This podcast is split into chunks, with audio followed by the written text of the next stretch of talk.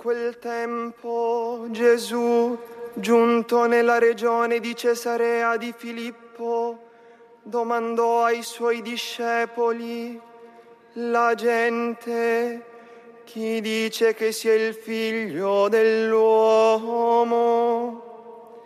Rispose In jener Zeit Als Jesus in das Gebiet von Caesarea Philippi kam, fragte er seine Jünger und sprach, für wen halten die Menschen den Menschensohn? Sie sagten, die einen für Johannes den Täufer, andere für Elia, wieder andere für Jeremia oder sonst einen Propheten. Da sagte er zu ihnen, ihr aber, für wen haltet ihr mich? Rispose Simon Pietro, tu sei il Cristo, il figlio del Dio vivente. Simon Petrus antwortete und sprach, Du bist der Christus, der Sohn des lebendigen Gottes. Jesus antwortete und sagte zu ihm, Selig bist du, Simon Barjona, denn nicht Fleisch und Blut haben dir das offenbart, sondern mein Vater im Himmel.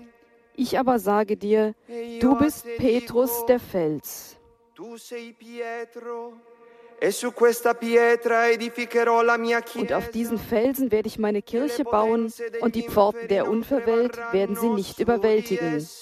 Ich werde dir die Schlüssel des Himmelreiches geben. Was du auf Erden binden wirst, das wird im Himmel gebunden sein, und was du auf Erden lösen wirst, das wird im Himmel gelöst sein. E tutto ciò che scioglierai sulla terra sarà sciolto nei cieli. Verbum Domini.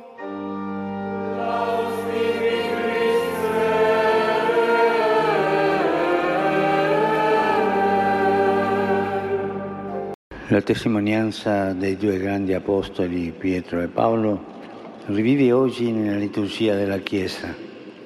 Al primo fatto Das Zeugnis der beiden großen Apostel Petrus und Paulus lebt heute in der Liturgie der Kirche wieder auf. Zu dem einen, der von König Herodes eingekerkert wurde, sagt der Engel des Herrn, schnell steh auf. Der andere spricht sein ganzes Leben und Apostolat zusammenfassend, ich habe den guten Kampf gekämpft. Betrachten wir diese beiden Aspekte, schnell aufstehen und den guten Kampf kämpfen. Und fragen wir uns, was sie uns als christlicher Gemeinschaft heute während des synodalen Prozesses zu sagen haben. Zunächst erzählt die Apostelgeschichte von der Nacht, in der Petrus von seinen Gefängnisketten befreit wurde. Ein Engel des Herrn stieß den schlafenden Petrus in die Seite, weckte ihn und sagte, schnell steh auf. Er weckte ihn und forderte ihn auf, aufzustehen. Diese Szene erinnert an Ostern, denn hier finden wir zwei Verben, die den Auferstehungsberichten verwendet werden aufwecken und aufstehen.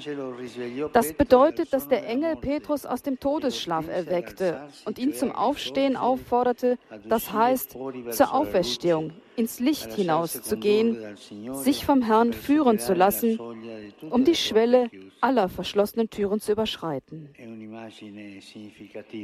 Dies ist ein bedeutsames Bild für die Kirche. Auch wir als Jünger des Herrn und als christliche Gemeinschaft sind aufgerufen, uns unverzüglich zu erheben, um in die Dynamik der Auferstehung einzutreten und uns vom Herrn auf die Wege führen zu lassen, die er uns zeigen will.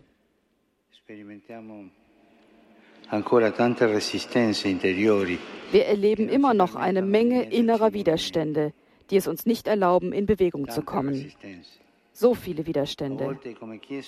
Manchmal überkommt uns als Kirche die Faulheit und wir ziehen es vor, uns auf die wenigen sicheren Dinge, die wir besitzen, zu besinnen, anstatt aufzustehen und den Blick auf neue Horizonte, auf das weite Meer zu richten.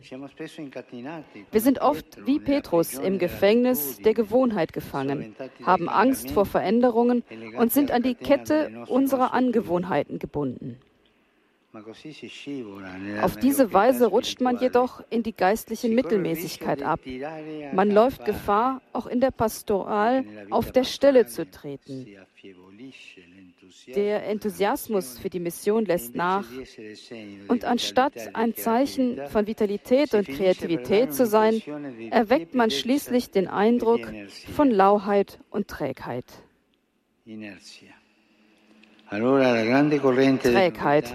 So wird der große Strom der Neuheit und des Lebens, der das Evangelium ist, so schrieb Pater de Lubac, in unseren Händen zu einem Glauben, der in Formalismus und Gewohnheit verfällt. Eine Religion der Zeremonien und Andachtsübungen, der Verzierungen und banalen Tröstungen. Klerikales Christentum, formalistisches Christentum, erstarrtes, erloschenes Christentum. Die gegenwärtige Synode ruft uns auf, eine Kirche zu werden, die aufsteht, die nicht auf sich selbst bezogen ist, die fähig ist, ihren Blick über sich hinauszurichten, die aus ihren eigenen Gefängnissen herauskommt, um auf die Welt zuzugehen. Und in dieser Nacht gibt es eine andere Versuchung. Diese verängstigt, dieses verängstete Mädchen, die die Tür aufmachen sollen, geht verängstigt zurück und es wird gesagt, sie fantasiert. Seien wir nicht wie Herodes, der zurückkehrt. Eine Kirche ohne Ketten und ohne Mauern, in der sich jeder willkommen und begleitet fühlen kann, in der die Kunst des Zuhörens, des Dialogs und der Teilnahme gepflegt wird, unter der alleinigen Autorität des Heiligen Geistes. Eine Kirche, die frei und demütig ist, die schnell aufsteht, die nicht zögert, die die Herausforderungen von heute nicht aufschiebt, die nicht in den heiligen Hallen verweilt, sondern sich von der Leidenschaft für die Verkündigung des Evangeliums und dem Wunsch besehen lässt, alle zu erreichen und alle anzunehmen. Vergessen wir dieses Wort nicht, alle. Alle, geht an die Kreuzungen, an die Kreuzwege der Straßen und bringt alle. Blinde, stumme, Hinkende, bringt sie alle. Alle. Dieses Wort des Herrn muss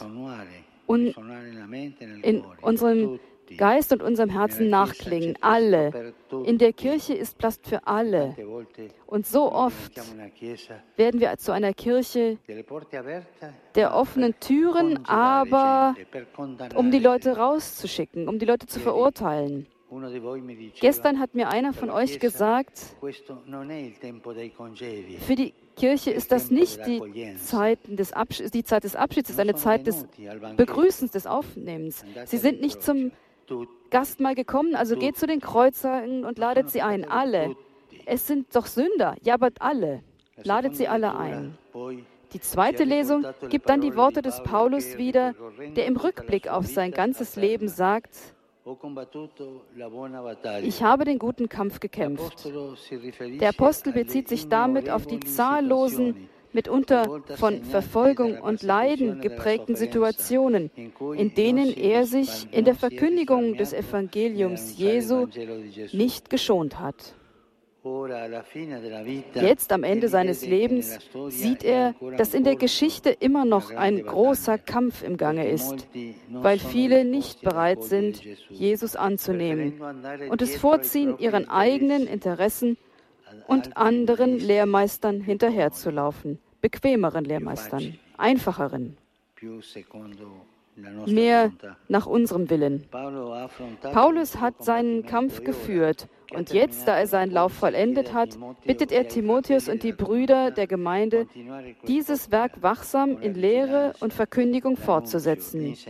Jeder soll die ihm anvertraute Aufgabe erfüllen und seinen Teil dazu beitragen. Auch für uns ist dies ein Wort des Lebens, das uns bewusst macht, wie jeder in der Kirche dazu gerufen ist, ein missionarischer Jünger zu sein und seinen Beitrag zu leisten. Und hier kommen mir zwei Fragen in den Sinn. Die erste lautet, was kann ich für die Kirche tun?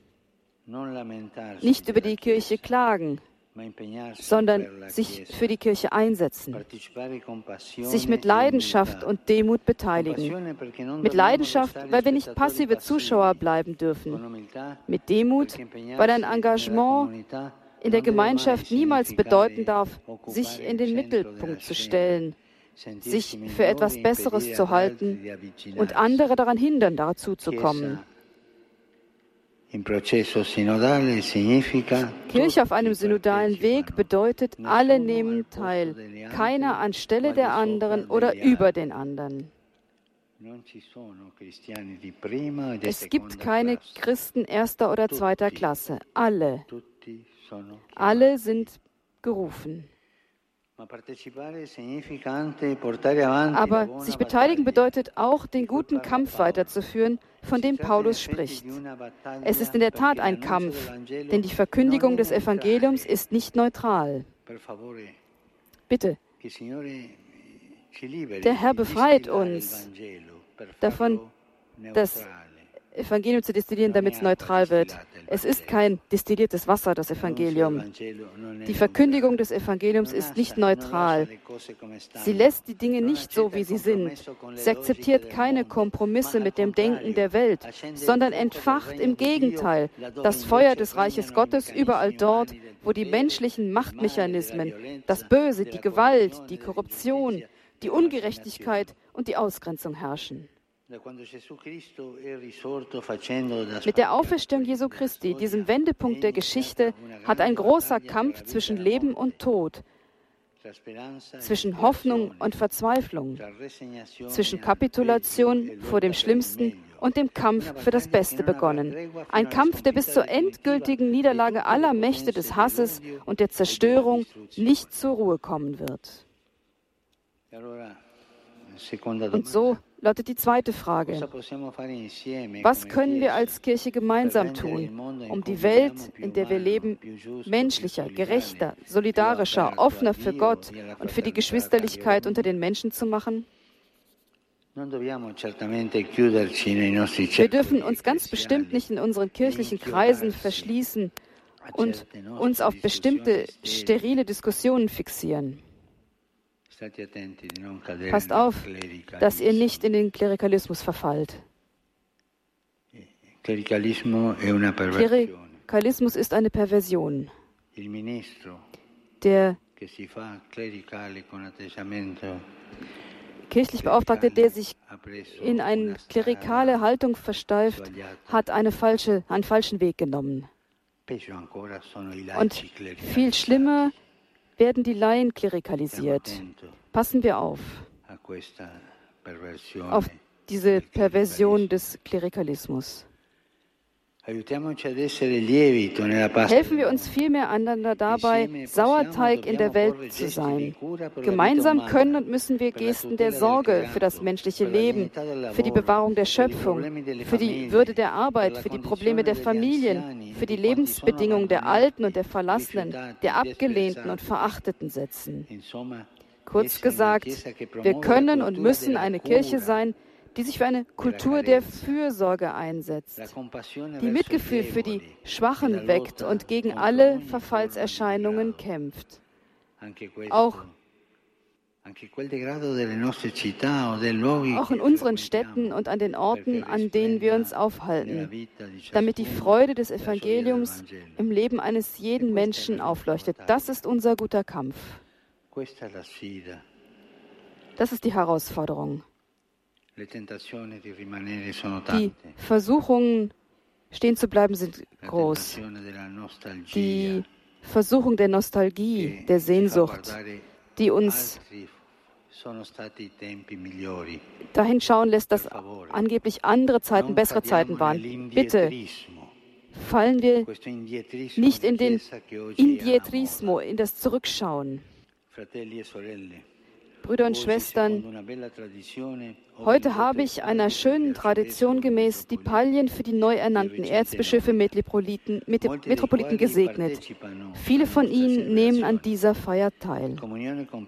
In Gemeinschaft mit Petrus sind sie dazu gerufen, schnell aufzustehen und nicht zu schlafen und wachsame Wächter der Herde zu sein und den guten Kampf zu kämpfen. Niemals allein, sondern mit dem ganzen heiligen, gläubigen Volk Gottes. Und wie gute Hirten müssen sie vor dem Volk, mitten im Volk, hinter dem Volk sein, aber jedenfalls immer mit dem Volk, denn sie sind Teil des heiligen Gottesvolks. Und von Herzen grüße ich die Delegation des ökumenischen Patriarchats die von unserem lieben Bruder Bartholomäus entsandt wurde. Danke, danke für eure Anwesenheit. und für die Nachricht von Bartholomäus. Danke für eure Anwesenheit. Lasst uns gemeinsam gehen, denn nur gemeinsam können wir Samen des Evangeliums und Zeugen der Brüderlichkeit sein. Petrus und Paulus mögen für uns, für die Stadt Rom, eintreten für die Kirche und für die ganze Welt. Mögen Sie Fürsprache einlegen. Amen.